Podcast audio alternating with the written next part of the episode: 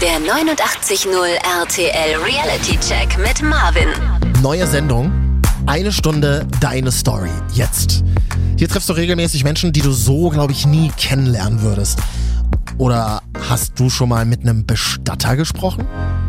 Weißt du, wie sich das anfühlt, jeden Tag tote Menschen zu sehen, zu riechen und anzufassen? Ich weiß, das klingt erstmal krass, aber Bestatter, das ist auch irgendwie ein ganz normaler Job, der völlig routiniert abläuft. Und das erzählt dir jetzt Dave. Er ist 24 und hatte, glaube ich, den krassesten Studentenjob überhaupt. Er hat nämlich als Bestatter gearbeitet und weiß bis heute, wie Verstorbene riechen. Das ist ein ganz süßlicher Geruch. Eigentlich fast also eine Mischung aus unangenehm und angenehm. Und dann gibt's Wow. natürlich diesen verwesenen Geruch. Das ist einfach, wenn du so einen verfaulten Kühlschrank aufmachst, ja, und dann noch irgendwie Hack drin liegt, dann riecht das halt so ein bisschen danach. Reality Check. Ja, und da merkst du schon, kleine Vorwarnung. Dave spricht jetzt in den nächsten Minuten wirklich sehr ehrlich über Erlebnisse, bei denen uns Normalus vielleicht eher so ein bisschen mulmig wird. Aber wann trifft man schon mal einen Bestatter und darf ihm wirklich jede Frage stellen? Das mache ich jetzt, die nächste Stunde. Und dann versuchen wir mal zu klären, warum der Tod vielleicht sogar was Schönes im Leben ist. Klingt absurd, aber Antwort kommt jetzt. 89.0 Neu. Eine Stunde deine Story. Der 89.0 RTL Reality Check mit Marvin. Jetzt lernst du Dave bei mir kennen. Er ist 24 und hat neben dem Studium als Bestatter gearbeitet. Also Vorsicht an alle, denen schnell eher ein bisschen mulmig wird. Da kommen jetzt vielleicht auch Bilder in deinen Kopf, die du nicht so gern hörst. Dann machst du einfach ein bisschen leiser. Aber Dave, du musst unbedingt erzählen, wie bist du zu diesem Job gekommen? Vor ein paar Jahren, da gab es so eine Lücke in meinem Lebenslauf, wo ich einfach noch keinen Plan hatte, was ich machen soll. Ich habe erst das Abitur gemacht, dann habe ich angefangen mit einer Ausbildung, habe dann die Bankkaufmann-Ausbildung gemacht. Und nach der Ausbildung war erstmal so ein Loch, wo ich dachte, ah fuck, studiere ich jetzt oder nicht? Und in der Zeit, wo ich mich überlegt hatte und auch trainiert hatte für die äh, fürs Sportabzeichen, weil ich Sport studieren wollte, dachte ich mir, komm, ich mach mal irgendwas Geiles. Und mein bester Kumpel, der auch mit mir trainiert hat, dem sein Papa hat schon ganz lange ein Bestattungsunternehmen. Und das ist mein allerbester Kumpel, schon sieben, acht Jahre gewesen in der Zeit. Und natürlich bekommt man das mit. Ich sehe das ja auch jeden Tag und bin auch super oft bei dem gewesen. Man quatscht natürlich auch drüber und ich fand das schon immer interessant, schon, schon von Anfang an, ja. Und ich habe natürlich den Dad von ihm gefragt und meinte, ey, kann ich da mal mit? Ja, also einfach mal anschauen, Hand anlegen, keine Ahnung, einfach mal ausprobieren. Und er meinte, nee, ne, ist halt nicht so einfach. Das ist halt ein Job. Leichen abholen. Leute, die gerade gestorben sind, das ist super emotional. Da kann man nicht einfach sagen, hör, ich habe mal hier den Kumpel mitgebracht, der, der packt mal kurz deine Oma da in den Kofferraum rein, ja. Und äh, irgendwann, wirklich nach so sechs, sieben Jahren, genau in der Zeit, war ich einfach auch mit der Familie so close, dass er gesagt hat, Dave, pass auf, ich habe einen Vorschlag. Du pennst jeden Tag bei uns, nimm dir mal deinen Anzug vom Bankkaufmann Dingsbums mit, ja. Und wenn heute Nacht, wenn du Glück hast, heute Nacht irgend so eine Oma stirbt, um nachts um zwei oder drei, dann wecke ich dich und dann kommst du mit. und genau so war es dann auch, Was ja. hast du gesagt? Wie hast du ich, reagiert? ey, ich habe mich gefreut. Ich war, ey, was? Hast dich gefreut? Ich war aufgeregt. Ja, es ist, ich meine, du hattest Bock darauf? ja, ich, Dein fucking Ernst? wer kann das von sich sagen, ja? Also, Wer kann das von sich sagen? Absolut. ja, das ist halt die, dieses, äh, ja, Interesse, dieses ähm, Secret, Versteckte. Keiner kennt es, keiner weiß es. Mal vielleicht die Oma, wenn sie gestorben ist oder sowas, alles mitbekommen, aber so richtig auch mit, mit Jugendlichen, wenn eine, eine Leiche oder so und auch mit anpacken, das ist so voll die Hürde, aber auch, ne, Ich habe so ein bisschen das Gefühl, das ist quasi wie so ein Unfall. Man will eigentlich nicht hingucken, aber man muss. genau. Das heißt, du und dein Kumpel, ihr wart äh, eh schon immer befreundet seit der Schule, so, ja? Richtig, also ich kam in die siebte Klasse, 13 ungefähr, und hieß noch David zu der Zeit, ich glaube, da war ich zwölf. Achso, Dave ist dein, Kun- dein Künstlername? Ja, Oder? na, Spitzname halt, aber der hat Ja. sich so etabliert durch ihn, der meinte, ey, David ist voll lahm, Alter. Ja. Ich nenne dich Dave. Ja. Und seitdem nennen mich auch meine Eltern Dave. Also niemand, ja, nennt mich mehr David. Ja. Genau. Und dann warst du immer bei dem zu Hause und dann. Super oft. Und da hatten die dann auch das Büro, das, das Bestattungsinstitut war dann dort. Das Zuhause war eigentlich das Bestattungsinstitut. Also wirklich das Büro selbst. Die Mom hat viel so büromäßig gearbeitet und der Dad hatte halt in der Garage äh, das Kühlhaus. so könnte man sagen. Fuck, Alter. Ja, in der Garage lagen die Leichen. Nicht im Keller, sondern in der Garage in dem Fall. Und ich habe das immer gesehen, so auf Distanz, aber Das Geile ist ja, du grinst ja die, die ganze Zeit, aber ich muss auch grinsen, aber es ist ja alles echt. Es ist echt, ja. Es war, äh, ja. Das ist so ein bisschen, kennst du den Film My Girl? My Girl 2? Äh, nee, nicht gesehen. Äh, die Familie von dem Mädchen hat ein Bestatungsunternehmen äh, Unternehmen und das ist Ja. mega gruselig, weil die wohnen oben, unten ist das Büro, äh, rechts ist dann halt immer äh, so ein Raum, wo Die Särge auch stehen ja überall rum bei denen. Denk mal erst Vampire und so, aber. ganz ehrlich, ich find's ja mal geil, dass man über Tod mal lachen kann. Ja. Ist das schon mal gut. Mhm. Also wie muss man sich das Haus von denen vorstellen? Wie war das? Also, die haben, ich glaube, das war mal eine ganz alte Scheune früher, eine riesengroße. Und die haben das umgebaut, den gesamten unteren Teil eigentlich als Büro. Also wenn man reinkommt, direkt auf der rechten Seite so Beratungen und super viele Särge. Also ein riesengroßer Saal mit, keine Ahnung, 50 Särgen oder was in allen möglichen Farben und Formen. Das ist eine Ausstellung dann sozusagen. genau, dass Suchen Sie sich- jetzt Ihren Traumsarg aus. wo möchten Sie drin liegen? Ja, so, ne? Kann man auch mal Probe liegen? Ja, kein Scheiß. Ernsthaft? Ja, habe ich auch gemacht. Es gibt halt diese Deluxe-Dinger, wo auch, was natürlich Schwachsinn ist, wenn du tot bist, aber naja, ähm, halt so voll ausgestattet, so richtig mit Kissen und Scheiß. Also es ist gemütlicher als ein Bett. Das ist krass. Die könnt ihr da auch ausschmücken und dann gibt's so Sachen, äh, ja, das ist, sagen wir es so, die Leute, die wollen den, der Person meistens nochmal die letzte Ehre erweisen und nochmal dem so richtig was Gutes tun, sage ich mal. Was ist, was ist so der, der, der, der, der teuerste Sarg, den ihr Den- verkauft habt damals? Der war tatsächlich dreieinhalbtausend. Nur für den Sarg, Nur für Freunde. den Sarg. Dreieinhalbtausend. Ich überlege gerade, so, hm, würde ich das verlangen von meinen Angehörigen, dass sie so viel Geld für mich ausgeben, beziehungsweise würde ich das Geld zurücklegen, weil gut, sterben werden wir nun mal irgendwann alle. Richtig.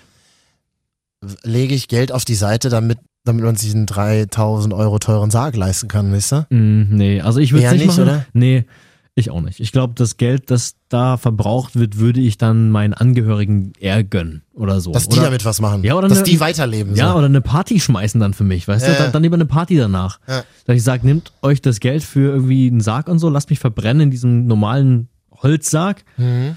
nehmt die Urne mit, nehmt mich mit auf, die, auf eine Feier oder sowas Geil. oder fliegt mit mir nach, La- nach Las Vegas nochmal ein letztes Mal. Mega. Mhm. Ja. Sowas.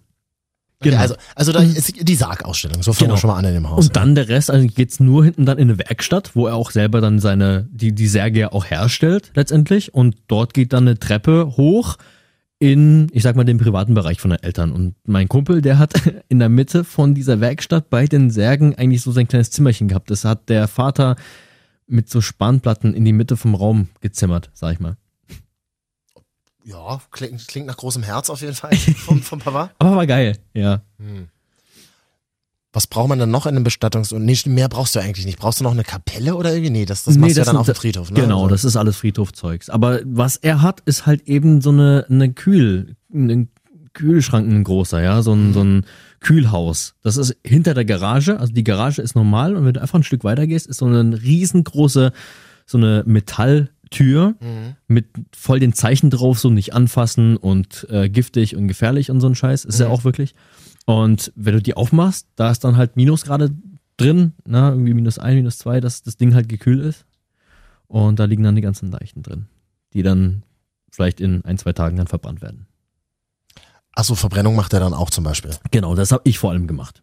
Die Leute abgeholt, ins Kühlfach gelegt und das an Kühlfach wieder leergeräumt und ins Mausoleum und die Leute verbrannt. Das war dann mein Job. Sagt Dave, er ist 24, hat als Bestatter gearbeitet und gleich musst du mal erzählen von deiner ersten Begegnung mit einem verstorbenen Menschen. Ich glaube, sowas vergisst man nie. Wie hat sich das angefühlt? Wie haben sich die Menschen drumherum verhalten und vor allem, wie ging es dir damit? Gleich. Der 89.0 RTL Reality Check mit Marvin. Heute Abend lernst du einen Bestatter kennen. Das ist eine Stunde deine Story, Dave. Du bist 24 und hast das so nebenbei, neben dem Studium gemacht. Kannst du dich noch an deinen allerersten Einsatz erinnern? Ich meine, das ist bestimmt so ein Moment, den man nie vergisst. Uh, also, äh, das war im Sommer, im Juni, glaube ich. Ähm, da war ich bei meinem Kumpel und der Vater hat gesagt, okay, endlich, ich weiß, du brennst schon die ganze Zeit drauf. Wenn du Glück hast heute Nacht und eine Frau stirbt oder ein Mann stirbt in einem Altersheim oder sowas, dann nehme ich dich mit. Und genau so war's. Also nachts sind wir geweckt worden. Das war, na, was heißt nachts? War halb fünf, glaube ich. Ähm, und dann hat er uns geweckt und meinte, Jungs, Einsatz. Dave, du bist dabei. Zieh deine schicken Sachen an, los geht's. Ins Auto gesetzt, hingefahren, ins, nee, war nicht Altersheim, war irgendwie so ein betreutes Wohnen. Und da sind wir reingegangen und tatsächlich standen schon alle Familienmitglieder. Das war erst der erste Schock, weil natürlich super viele Familienmitglieder dort standen und ähm, du hast dir natürlich schon die Trauer im Gesicht angesehen. Das ist natürlich so eine total emotionale Sache. Mhm. Ähm, und sind dann reingelaufen und er hat natürlich vorher erklärt, wie ich mich verhalten soll und so weiter. Und Wie denn? Was hat er dir da gesagt? na, so neutral wie möglich einfach. Man soll auch nicht versuchen, irgendwie mitzutrauen oder so ein Scheiß, weil das haben, da haben die auch gar keinen Bock. Also die wollen kein Mitleid oder so, sondern du bist eigentlich nur der Abholer letztendlich, ja. Also neutral, wie es nur irgendwie geht. Und dann sind wir rein, sind dann die Treppe hoch und tatsächlich, du riechst es schon. Also klar, es war natürlich auch äh, Juni, es war relativ warme Nacht. Und ähm, Du riechst es. ja, Wie, la wie lange lag er? Oder, also sie war es, glaube ich. vielleicht ja, eine Frau war das. Wie lange lag sie denn da? Vielleicht fünf, sechs Stunden? Dann riechst du schon. Krass, ja. Das direkt. Wonach riecht das dann? Das ist ein ganz süßlicher Geruch. Eigentlich fast, also es ist eine Mischung aus unangenehm und angenehm. Also es gibt einen angenehmen Part, das ist dieser süßliche Geruch. So ein bisschen kennt man das wirklich, das ist lustig. Alte Menschen fangen schon an, danach zu riechen. Also Wow, wenn man so okay. in, bei einer Oma oder so ins Haus geht, dann riecht es schon so ein bisschen danach. Ja, echt? Ja, kein Scheiß, ist dieser Geruch einfach in stärker. Und dann gibt's Wow. natürlich diesen verwesenen Geruch, das ist einfach, wenn du so einen verfaulten Kühlschrank aufmachst, ja, und dann noch irgendwie Hack drin liegt, dann riecht es halt so ein bisschen danach. Aber nur wenig, wenn es sechs Stunden sind. Mhm. Also du kommst da hoch, Mhm. riecht schon danach, so ein alle bisschen, ja. äh, bedrückende Stimmung. Total. Alle natürlich völlig fertig. Mhm. Und du kommst das allererste Mal da rein und, ähm, und dann? Stand ich erstmal dabei. Also, das war ein super kleiner Raum. Das war vielleicht wirklich nur ein Schrank und ein Bett drin. Und äh, die lag da dann im Bett und ja, hat wie geschlafen. Das war vor allem dieser Moment für mich, der für mich so wichtig war, ähm, das auch zu sehen, weil bei mir hat das auch mit dem Glauben so ein bisschen zu tun. Meine Familie ist so gläubig und ich habe immer gedacht, so, naja, hm, ich weiß nicht, Afterlife und ist da noch was nach dem Tod? Für mich war das einfach die Bestätigung, diese Person, die da liegt, die schläft sozusagen. Also die ist einfach tot biologisch für mich. Also da war nicht mit Seele oder so. Ich hatte auch kein Gefühl, da ist was weg oder so. Das ist nur eine, eine Hülle, sondern es war einfach ein Mensch für mich, der gepennt hat, sag ich mal. Eine Oma, die da gepennt hat. Ja. Naja, weil sie hat ja auch keinen Unfall oder so, dass der Körper Genau. jetzt krass irgendwie Gab's aber auch schon, habe ich auch gemacht. verstümmelt war. Können wir vielleicht äh, nachher mal drüber reden, ja. Und da haben wir die halt in so ein, äh, so ein Tuch reingepackt. Das ist ganz wichtig, weil wenn jemand stirbt, dann äh, verliert er natürlich mega die Körperflüssigkeiten. Durch Mund, durch alle Öffnungen einfach. Und wenn man die natürlich transportieren muss, die Treppe runter oder sowas, die hat ja null mehr Muskulatur, dass es aufhält. Und das läuft dann natürlich alles raus. Ja, ob das jetzt Blut oder Speichel oder sonst was ist. Und dann haben wir so ein fettes Tuch drum gemacht. Und die dann eben, wie man es kennt, in so eine schwarze Folie rein. Also so, so, so ein Sack. Und den dann auf eine Trage und tatsächlich einfach dann das Treppenhaus runtergetragen wie so ein Schrank. Aber du hast ja trotzdem gesehen. Genau. Jetzt hast du diesen Körper in der Hand, Mhm. aber trotzdem hat man noch das Gefühl, man trägt da einen Menschen gerade runter, oder? Mm, ah, schwierig. Das ist so ein gemischtes Gefühl. Bei mir war das eben diese Mischung aus, ja, ist eigentlich eine Person, die schläft und ja, eigentlich auch nur ein Objekt, so eine Hülle, ne? Also Ja, wenn die schwarze Folie dann drum ist. dann ja, genau. Dann ist es tatsächlich nur noch ein Objekt, Ja, was du trägst. Ob es ein Schrank ist oder ein Regal oder was auch immer. und Dann aus dem Flüssigkeiten rauslaufen, wie wir In dem Fall. haben. Ja. Mhm. Mhm. Das heißt aber, die, die Angehörigen lässt man dann zurück und dann, Die laufen natürlich mit. Die, die trauern ja mit, die laufen dann so. mit zum Auto und das ist der, der krasse Part, wo du halt natürlich Empathie zeigst oder, oder auch hast, ja, es aber nicht so richtig zeigen kannst. Ähm, die, manche heulen, manche schreien, manche sind auch wütend. Also es gibt ja die verschiedenen Arten von Trauer, ne? Und das siehst du sofort alles geballt auf einen Punkt, ne? Also die Kinder, die verstehen es erstmal nicht so, die, die laufen einfach mit und begleiten. Äh, vielleicht die Eltern selbst, äh, die Kinder selbst von, von den alten Menschen, ähm, die heulen meistens natürlich total, also die sind richtig, richtig aufgelöst. Ähm, einer war super wütend, der wollte gar nicht, dass der dann geht. Das war auch immer schwierig. Man muss auch mit den Leuten dann reden. Das macht dann der Vater von meinem Kumpel echt gut. Ähm, der erzählt dann, was er jetzt gerade macht. Der beschreibt jeden Schritt so. Hey, wir Mhm. packen den jetzt ein und genau das braucht er jetzt gerade. Dann legen wir ihn in die Kühlung, weil ähm, das, also er redet mit den Leuten, als wäre es halt noch ein lebendiger Mensch. Mhm. Das ist echt cool gewesen, ja. Hat den Trauer und auch Angst genommen, so ein bisschen. dann fahrt ihr mit dem, Au genau, weil du Ja. gesagt hast, manche sind wütend. Wurdet ihr manchmal auch daran gehindert? Ähm, einmal, das war ein äh, Kind, das gestorben ist. Es war behindert und ist dann gestorben. Ich glaube auch an der Behinderung, hatte eine Krankheit und dadurch eine Kinder äh, Behinderung. Ich glaube, es war MS, ich bin mir nicht mehr sicher. Und die Mutter natürlich, die wollte das Kind nicht loslassen. Die hat Oh, das auch krass. ewig lange nicht gesagt, bis es halt wirklich angefangen hat zu riechen, ist klar. Ähm, das war so im September, wo es nicht ganz so warm war, aber ja, sie hat natürlich dann doch irgendwann Bescheid gesagt und gerufen und wir kamen dann und sie wollte aber nicht loslassen. Also auch wirklich die Hand nicht loslassen und wir mussten den natürlich in die Kühlung bringen. Ja, sonst wird das natürlich ein Desaster und ähm, die war auch wirklich wütend, als wir ihn dann genommen haben. Es war ganz komisch. Die war am Anfang so ganz traurig und eigentlich nett. Und als wir ihn aber dann nehmen wollten, hat sie so ein, so ein, so ein Gefühl gekriegt, wahrscheinlich, dass wir den jetzt mitnehmen und ihr wegnehmen wollen. Ja, klar. Und das hat die dann, keine Ahnung, irgendwie ist bei ihr dann, ne, war dann der Punkt, wo sie einfach nicht mehr konnte und dann ist sie ausgerastet und hat dann an ihm gerüttelt und, und wollte ihn wieder wachrütteln und das war, war schwierig, weil du weißt nicht, wie du drauf reagieren musst und so. Und aber der Dad von meinem Kumpel, der das echt gut gelöst. Das war dann dieser Moment, wo er mit ihr geredet hat und meinte so, das Wichtigste für deinen Sohn, was er jetzt gerade braucht, ist, dass er mit uns mitkommt und dass er dann in die Kühlung kommt und er ist noch nicht gleich weg. Wir machen eine offene Anteilnahme. Du siehst ihn nochmal, er ist bei uns und, und das war gut. Aber ja, das ist krass.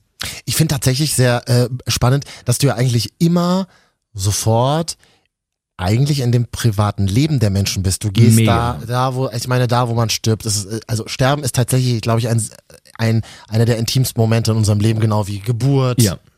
oder Orgasmus oder ich weiß nicht. es, es, gibt, es gibt tatsächlich, es gibt wenige so krass intime Momente. Richtig. Ja, das ist dieser, dieser krasse Part, was, was so emotional ist und was fand ich eben auch so wertvoll war und auch äh, so spannend war. Aber das war auch der Grund, warum ich so interessiert war. Ich hatte das aus reinem Interesse ja gewollt und da auch mitmachen wollen und nicht so aus dem Emotionalen, sondern eher aus dem Fachlichen, aus dem Biologischen sozusagen. Wie fühlt sich Tod an? Ähm, wie gesagt, sehr friedlich. Also zumindest das, was ich oft gesehen hatte, war halt sehr viel, ähm, waren halt sehr viele eingeschlafene Leichen, also sehr viele alte Menschen, die da auch noch so aussahen, als hätten sie gerade geschlafen. Und das war sehr angenehm.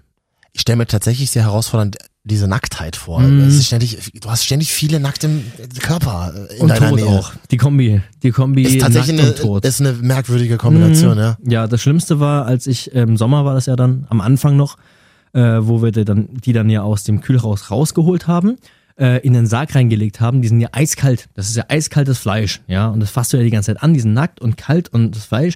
Und ich, mein Kumpel, die, wir haben vorher gegrillt am Abend davor noch und hatten dann noch äh, Leftovers, haben dann noch so ein paar Steaks übrig gehabt und am Morgen hatte ich super Hunger und dachte, ey, jetzt hole ich mir so ein, so ein Steak noch, nachdem wir eine Leiche weggebracht haben. Mhm. Und das Steak hat sich natürlich genauso angefühlt aus diesem Kühlschrank Wow. wie diese Leiche und ich konnte es nicht essen. Wow. Da konnte ich dann das Steak zum Beispiel nicht mehr essen. Also da war so der Moment, wo ich dachte, uah, da hatte ich dann die Leiche noch im Kopf, dass ich da jetzt in die Leiche reinbeiße, wenn ich mir jetzt dieses kalte Steak aus dem Kühlschrank Ja. nehme. Träumt man auch nachts davon? Äh, Habe ich, ja, öfters mal. Ähm, auch mit eigenen Angehörigen. Vor allem diese Trauerparts, sage ich mal, wenn die Leute da standen und geheult haben zum Beispiel oder dieser Wutausbruch von der Frau. Ähm, da habe ich schon mal drüber geträumt, wie zum Beispiel meine Mom dann ausrosten würde oder so bei mir. Also das ist dann so, diese Emotionen von den Menschen, die bleiben hängen. Mhm.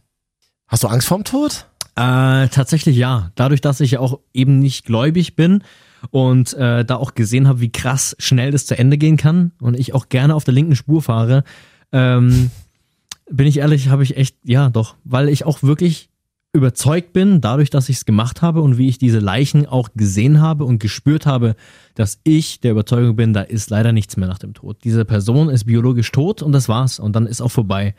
Und äh, klar wäre schön, wenn man wieder, wenn man wiedergeboren wird oder wenn irgendwie danach was passiert oder man in in den Himmel kommt. Aber ich glaube einfach, es ist vorbei und das macht schon ein bisschen Angst, ja. Klar. Hast du schon mal jemand sterben sehen? Ich zum Beispiel noch, ich überlege gerade eigentlich, nee, noch nie. Nee, habe ich auch nicht. Also wie jemand einschläft oder so? Nein. Mhm. Das, glaube ich, ist nochmal was richtig krasses. Klar. Schlimmste ist es natürlich, wenn du an Krankheiten stirbst, wie Krebs oder so. Mhm. Wenn du in Schmerzen stirbst. Das, das stelle ich mir richtig schlimm vor. Mhm. Ich finde es halt krass, ne? du bist 24 Mhm. und du denkst halt, oder du weißt relativ gut über das Thema Bescheid. Ja. Über eins der krassesten letzten Themen unseres Lebens, Richtig. über das man ja eigentlich nicht jeden Tag nachdenkt. Man verdrängt es ja auch.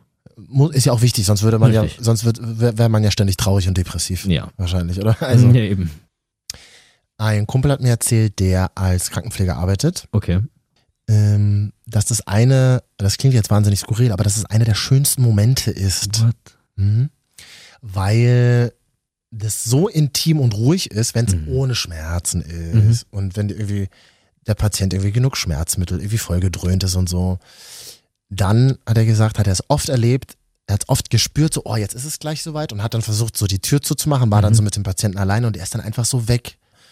Und dann sagte er, das ist tatsächlich ein sehr intimer, sehr friedlicher Moment. Ja, kann ich mir vorstellen. Mhm. Mhm. Klar, bei einer Geburt zum Beispiel hast, ist ja immer viel Aufregung. Ja. Vielleicht das Gegenteil eben dadurch. Schreien ne? alle, das Kind Mhm, schreit, die Mutter mhm. schreit vielleicht vor Glück oder auch leider vor Schmerzen. Papa ist auch völlig fertig. Ja. Sitzt daneben irgendwie, Ja. steht daneben, wie auch immer.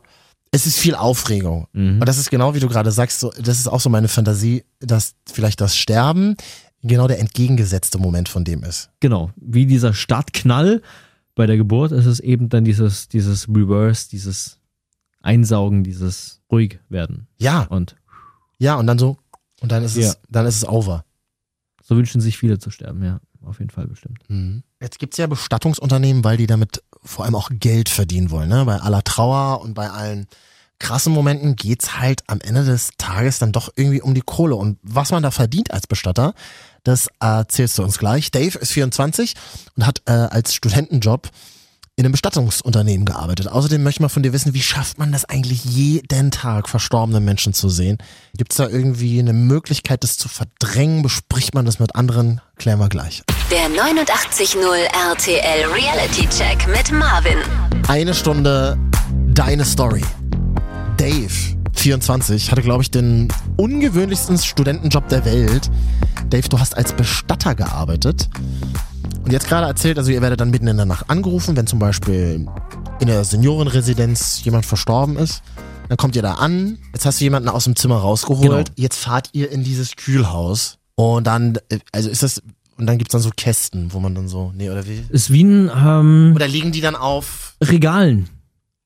Eigentlich nur Regale. Es sind eigentlich nur so Metallregale in einem kleinen Kabuff in so einem Kühlhaus. Einfach eiskalt da drin. Und dann legst du dann diese schwarze Folie, dieses Objekt, also Genau. dieser Mensch, der plötzlich zum Objekt wird für dich, Noch in der Folie da drin einfach rein.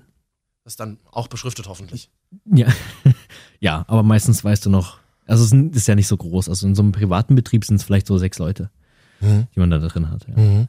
Genau, und die legst du dann da rein, dann kühlen die da halt runter und je nachdem, wann halt für die sozusagen das, der Termin ist im Mausoleum, um die zu verbrennen, holst du sie wieder raus. Das kann ein Tag sein, es kann zwei, drei Tage dauern oder so. Wie lange liegen die maximal da? Maximal, ich glaube, maximal sind es um die drei, vier Tage. Mehr sollte es nicht sein. Gibt es bestimmt auch ein Gesetz in Deutschland für, Bestimmt. oder? Ja, das ich bestimmt. jetzt selbst nicht. Ja, Ganz ehrlich, du kannst mir doch nicht, du, kann, du kannst mir doch nicht erzählen, dass ihr als Kinder nicht Mutproben gemacht habt und da nicht reingegangen seid. Ähm, tatsächlich nicht. Okay. Also das war so krass strikt auch vom Vater, ähm, dass wir da nicht rein dürfen, weil es auch super gefährlich ist. Eine Leiche ist eines der krassesten Gifte. Also wenn ein Mensch tot ist, die Flüssigkeiten oder der Mensch selbst wird so giftig, dass wenn du da auch reingehst, auch immer mit Handschuhen hundertmal desinfizieren alles, also bis zum Ellbogen hoch, wird alles immer hundertmal desinfiziert und so und alles eingesprüht und, und ja, da, Was ist denn da so giftig? Die Stoffe, die der Körper da zersetzt, also wenn eine Leiche sozusagen verwest und es kann nur ein paar Stunden sein, die ganzen Aminosäuren, die da sich zersetzen, ähm, die sind hochgiftig. Also wenn Wow. man die irgendwie selbst reinbekommt durch Hand, Mund, sonst was, ja, dann ist das echt gefährlich. Wow, krass, wusste ich gar nicht. Mhm.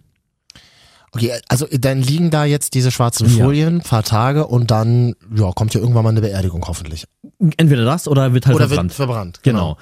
Und Wie funktioniert es bei der Verbrennung zum Beispiel? Verbrennung ist so, du holst es, den, die Leiche einfach ab, packst ins Auto, fährst dann ins Mausoleum und äh, gibst die dann ab an Leute, die dort auch dann arbeiten. Mhm. Ähm, entweder du wartest sozusagen oder du fährst wieder nach Hause und die packen das dann in eine Urne. Also das meiste, was ja dann in dieser Urne ist, muss man auch sagen, ist der Sarg, weil er aus Holz ist. Der Mensch, der, der verbrennt, der, der verdampft ja eher, weil sehr viel Wasser immer noch ist. Super. Wa- Was bleibt von mir übrig? Mein Sarg. Ja, Wenn ich muss man ehrlich sagen, genau. Das ist ein kleiner, kleines Berufsgeheimnis da.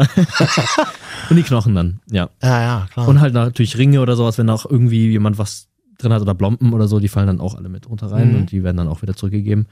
Und ähm, dann kriegt man die Urne dann wieder und die holen wir auch wieder ab. Auch alles beschriftet, äh, beschriftet und mit Vertrag und so. Und äh, die kriegen natürlich dann die Angehörigen. okay. Die zahlen natürlich dann ordentlich Kohle, um das ganze Zeug dann eben zu bekommen, die Bestattung, dass wir da rumfahren und so. Genau. Und dann kriegen die die Urne und nehmen die selbst so mit Oder wir machen halt so ein Vollpaket, das gab es dann auch, indem wir sagen, okay, wir bereiten die Beerdigung vor mit der Urne, die wird dann dahingestellt, es wird dann alles geschmückt und so weiter, plus eine Predigt, ein Pastor, sonst was. Stimmt, so reden. Ja, genau, haben wir Hast auch du das auch, hast du das auch gemacht? Nicht gemacht, aber vorbereitet. Geschrieben, ja, selbst gesprochen nicht. Das war ja natürlich der Dad dann. Also okay, der, der, der Chef halt, klar. Genau, ja. Der hat das gemacht. Jetzt gibt's ja aber also, äh, so perverse Beerdigungen, Offene wo Leute. Es gibt also perver genau, so perverse Be Beerdigungen, wo Leute aufgebahrt werden, Ja, oder? das ist die offene Anteilnahme, so heißt Aha, das. Ähm, da werden die Leichen rausgeholt, kurz vorher tatsächlich, dass die noch in diesem Stadium der Kühlung sind, sozusagen, dass die gerade noch, ja, einfach nur noch so, so halb kühl, ne? wenn du von draußen irgendwie reinkommst, dass du noch so ein, klei- ein bisschen kaltes Gesicht hast, so ungefähr. Und die werden dann auch geschminkt. Das habe ich selbst nicht gemacht, aber der Vater hat das gemacht und uns auch gezeigt und mit uns gemacht. Und dann Ach, klingt ja praktisch. Genau, dann werden die Mundwinkel ein bisschen nach oben angeklebt. Zum Beispiel, da kriegst du so ein Spray, nimmt man da. Das ist so ein Multifunktions-Leichenspray, nennt man das. das. Das klebt, das äh, schminkt und macht eine schöne Farbe. Ja, und dann am Ende, also wird Also halt das ist ein Spray, was konserviert letztendlich, oder? so ein bisschen, genau, was so eine dicke Schicht drüber macht, mit einem Art Make-up, ähm, dass das Gesicht einfach aussieht, als würde der Mensch noch leben. Weil wenn du äh, stirbst, wandert komplett alles Blut und alle Flüssigkeiten aus deinem oberen Teil oder das vordere Teil des Körpers in den hinteren, wenn du liegst. Das sickert alles runter. Das heißt, der untere Teil vom Körper ist schwarz, komplett schwarz. Und der, Schwarz? mhm, und der obere Teil ist äh, komplett weiß. Also du bist so, wie man sagt, ne, blass wie eine Leiche. Und damit es nicht so aussieht, damit man halt nicht jemanden aufstellt, wo man sagt, oh mein Gott, der sieht tot aus, wird halt dieses Spray genommen und wird dann geschminkt und so und dann kriegt man halt so den wieder dazu, dass er grinst und schön aussieht und friedlich aber halt nur obenrum, so porträtmäßig, weil er hat ja Klamotten an. Na gut, in der die, Regel, oder? die ziehen wir ihm auch an. Also wir ziehen ihm die alten Klamotten aus, das habe ich auch immer gemacht. Und dann kriegt er so ein Pseudo-Hemd drüber, so ein weißes. Da ziehen wir nur die Arme durch und der Rest wird so um den Körper drum gelegt, Mhm. sag ich mal. Und dann sieht er halt aus wie in so einem Gewand, in so einem weißen, wie so im Krankenhaus oder so. Mhm. Ja. Genau, und da wieder reingelegt. Und dann eigentlich schon genau Just-in-Time-Prinzip wird die Leiche dann dahin gebracht auf die Beerdigung und dann so halb schräg aufgestellt. Was hatten die Leute so für Sachen an, zum Beispiel? Meistens das Lieblingszeug äh, von den Angehörigen, die es ausgewählt haben. Die haben gesagt, hey, das ist das schöne Kleid von ihr oder so und haben die uns das gegeben. Oder wie gesagt, haben sie dann einfach uns die Wahl gelassen, in dieses weiße Gewand die rein zu dingsen, genau. Und außerdem haben wir auch, ähm, muss ich noch dazu sagen, äh, wenn wir die verbrannt haben, haben wir die auch ein bisschen hergerichtet. Also das war auch so eine Art von Respekt, dass die Leute nicht einfach in diesem schwarzen Ding da genommen haben, sondern wir haben die aus diesem schwarzen Sack rausgenommen, dann aus dem Kühlhaus und haben die dann wirklich angezogen in diese weißen Gewänder und in den Sarg reingemacht, in dem er dann verbrannt wurde. Also es hätte auch fast eine offene Anteilnahme sein können. Und Warum macht man das so? Respekt einfach. Das ist so ein, so ein Ding, dass man die Leute nicht einfach wegschmeißt, sondern halt wirklich trotzdem noch menschlich behandelt, dass man sie schön anzieht, dass man, äh, auch wenn sie dann verbrannt werden, dass sie nicht einfach irgendwie da drin liegen, ne, schon halb verwest, sondern dass sie wirklich noch, so wie sie halt gestorben sind, dann auch verbrannt werden. Hast du über die Geschichten der Menschen nachgedacht, wenn du, wenn du dich mit den Leichen auseinandergesetzt hast? Lieber nicht, nein. Habe ich wirklich äh, vermieden, weil ich glaube, dann hätte ich mir Gedanken gemacht und äh, dann wäre es auch zu arg gewesen. Dadurch, dass ich es ja wirklich alle zwei, drei Tage gemacht, gemacht habe, hatte ich auch die Zeit da gar nicht so. Also macht man auch nicht irgendwie. Klar, man denkt so ein bisschen, ne, wenn dann irgendwie so ein kleiner dicker Mann ist, dass man denkt so, hm, wer war das eigentlich? Oder so ein ultra sportlicher Kerl, der gestorben ist, wo man denkt so, Alter, warum ist der denn gestorben? Herzinfarkt oder sowas, ja, da denkt man dann nach, ja, Mhm. man könnte ja auch dann sofort sterben. Also das Schlimmste sind natürlich Kinder oder Jugendliche, die dann in deinem Alter sind oder in dem Fall in meinem, so 23, 24, die gestorben sind durch Unfälle oder sowas. Das ist dann krass, weil dann, dann wirst du ein bisschen damit konfrontiert, auch äh, Motorradunfälle oder so. Ja. Ähm, was, eine Sache finde ich noch tatsächlich sehr interessant. Kannst ja die Kohle machen mit, mit dem Business, oder? Mega. Ich sag mal, gestorben wird immer in Deutschland. Das ist ein guter Job, ja. Das ist tatsächlich so, so, so absurd. Das klingt ein guter Job wahrscheinlich, oder? Ja. Du zahlst ja echt ein Vermögen für so eine Bestattung. Ja. Verbrennung, Bestattung, offene Anteilnahme, egal was du machst. Ja. Ähm, kostet es einfach, weil es auch ein Gewerbe ist, muss man auch sagen, es ist ja monopolistisch. Ne? Es ist ja, du musst es machen. Was willst du machen? Du, kann, du darfst ja nicht die Leiche im Garten verbrennen. Du musst den Typ ja bestatten. Tatsächlich, ja. Und äh, klar, du kannst dann solche Discountinger oder nach Polen gehen oder was. Aber am Ende, letztendlich musst du dafür zahlen. Und äh, da können die natürlich auch selber be bestimmen, wie viel. Und es ist ja auch ein Job, der ja auch ein bisschen krass ist, der auch gerne auch be sich bezahlen lässt, sag ich mal. Ne? Den auch nicht jeder machen kann. Und Ich sag mal so, eine, macht. äh, ist ein bisschen mehr als eine Aufwandsentschädigung. Eine emotionale Aufwandsentschädigung. So ein ja? bisschen beides, Auch. genau. Mhm. Ja, ja.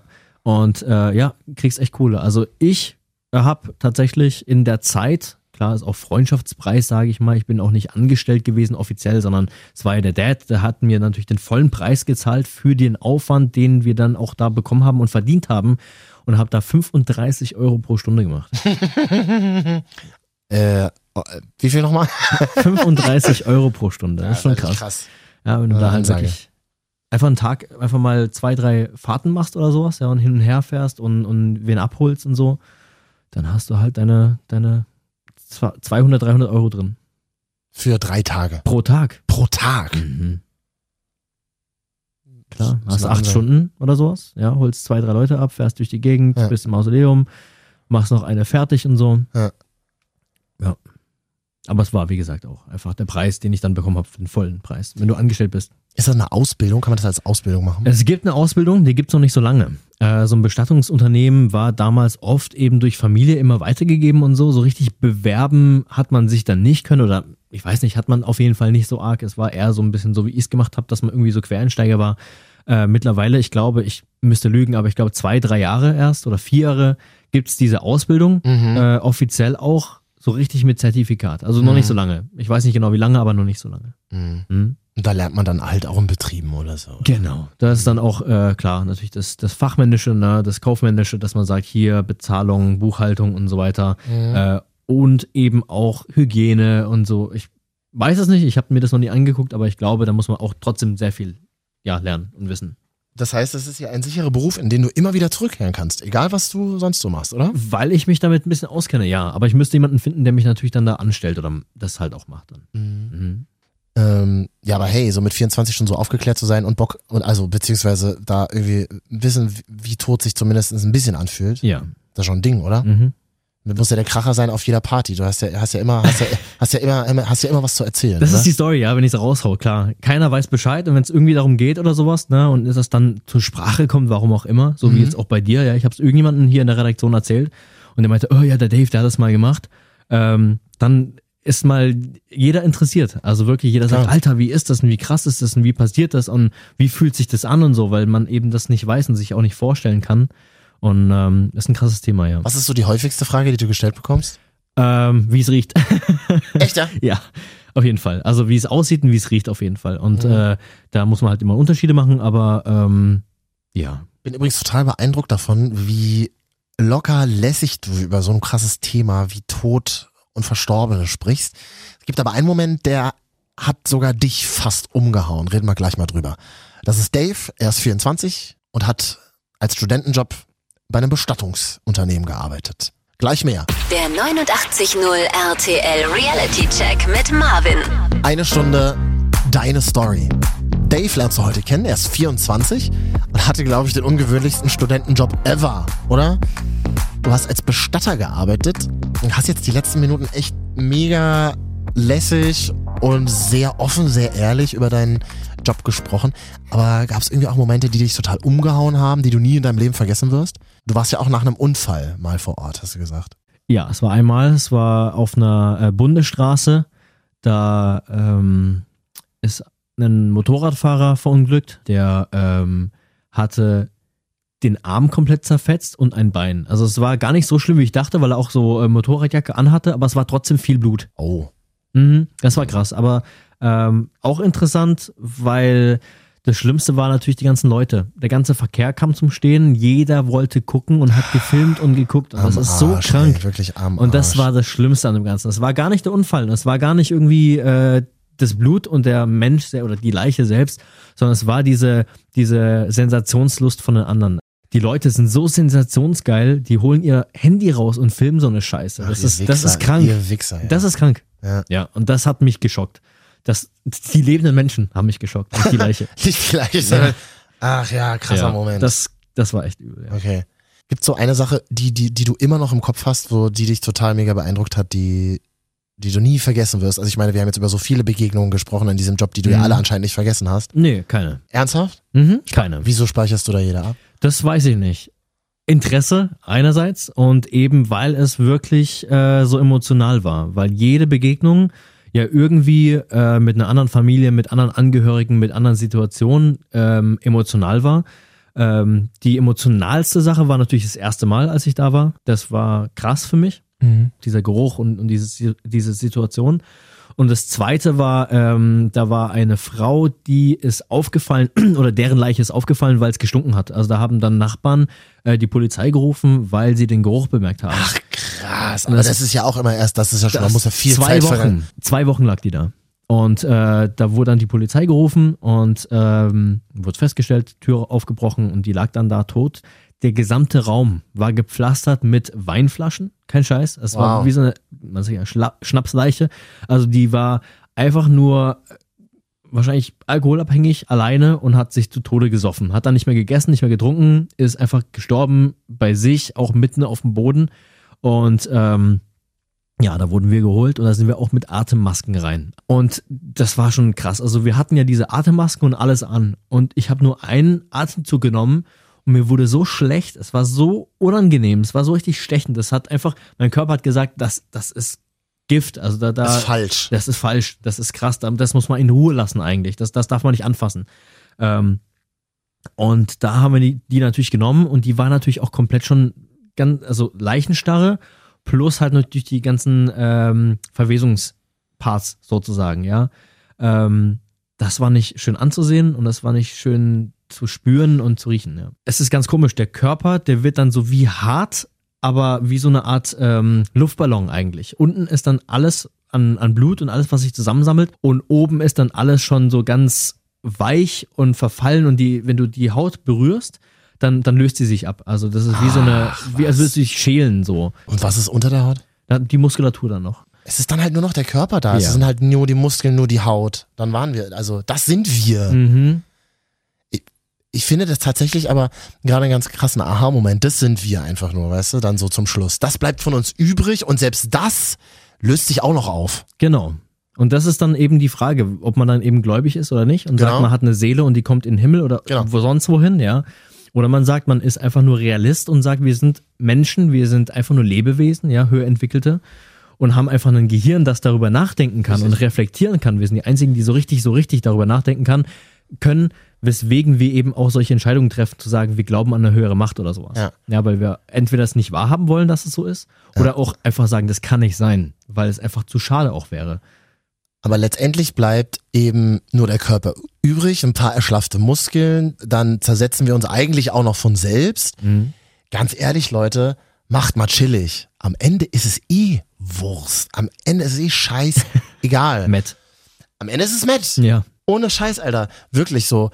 Kocht euch mal runter mit euren dicken Karren, eurer Lust nach Macht oder euer, eu, eurem Bock auf Kriege oder eurem, eurem Drecksrassismus. Mhm. Am Ende des Tages sind wir alle Met-Freunde. Das ist tatsächlich ein krasser Aha-Moment, den ich nach unserem Gespräch habe. Ja, den hatte ich dann eben nach dem ersten Mal, als ich dann da diese Leiche abgeholt habe. Genau Ja. diesen Moment hatte ich. Nee, habe ich gebraucht. Den habe ich wirklich versucht eben irgendwie zu bekommen und den habe ich dann eben durch diesen Job bekommen. Und das war deshalb auch für mich so unglaublich interessant, diesen Aha-Moment zu bekommen. Und dann eben auch zu sagen, naja, wenn ich am, am, an der Grenze lebe oder eben auf der linken Spur fahre, dann muss ich halt wissen, ne? Ich bin davon überzeugt und es kann vorbei sein. Und dann weiß ich, was auf mich wartet. Ich habe es gesehen. Und das ist krass. Ich finde, es bringt auch ein bisschen Entspannung mit sich, weil es ist so, wir sind alle gleich. Das ja. Also wenn wir sterben, sind wir dann irgendwie alle gleich. Am Ende, genau. Nackt und erschlafft und Mhm. lösen uns selber auf. Ja. Ja, ey, Mann, danke. Gerne. Wir haben eine Stunde jetzt geredet. Kranker Scheiß. Ist ja auch ein kranker Scheiß. Ist es. Der 89.0 RTL Reality Check mit Marvin. Eine Stunde deine Story. Hier lernst du regelmäßig Menschen mit krassen Lebensläufen kennen. Und das war heute Dave. Er ist 24 und hat als Bestatter gearbeitet. Das ganze Gespräch hörst du nochmal von Anfang an auf 89.0rtl.de. Da gibt's den Reality-Check als Download, als Podcast. Und ich treffe noch mehr Menschen mit krassen Geschichten. Maria zum Beispiel in der letzten Folge. Sie ist 22 und sitzt seit einem krassen Verkehrsunfall im Rollstuhl. Mich nervt manchmal, wenn Leute so klotzen, also so richtig ein anstarren, aber ich weiß nicht, ob ich das früher nicht auch gemacht habe. Also es ist nun mal, wenn du dann jemanden siehst im Rollstuhl, guckst du halt schon mal hin, klar. Und ich bild mir dann einfach immer ein, die gucken nicht, weil ich im Rollstuhl sitze, sondern weil ich einfach gut aussehe oder so. Weil, weil dein also, Lippenstift so nice ist, ja, genau. Genau, Ja, also- ja, ja. Oder wegen dem Nasenring. Nee, deinem Septum, genau. ja. Der 89.0 RTL Reality Check mit Marvin. Das ganze Gespräch mit Maria und das mit Dave von heute kriegst du als Podcast zum Runterladen auf 890rtl.de. Ich freue mich auch, wenn du mir schreibst. Vielleicht hast du eine Geschichte, die du unbedingt der ganzen Welt erzählen willst. Vielleicht lebst du irgendein Leben, von dem wir Normalos gar nichts ahnen können. Und du willst uns mal erklären, wie dein Leben funktioniert. Schreib mir ruhig. Entweder über Instagram, da heiße ich Marvin jetzt. Auf Facebook kannst du mir schreiben, der Marvin. Oder eine E-Mail, schön oldschool, an marvin at 890rtl.de. So klingt der 89.0 RTL Reality Check. Verantwortlich ist Elli Hermann, Schnitt und Redaktion Doro Hildebrandt. Bis zum nächsten Mal. Der 89.0 RTL Reality Check mit Marvin.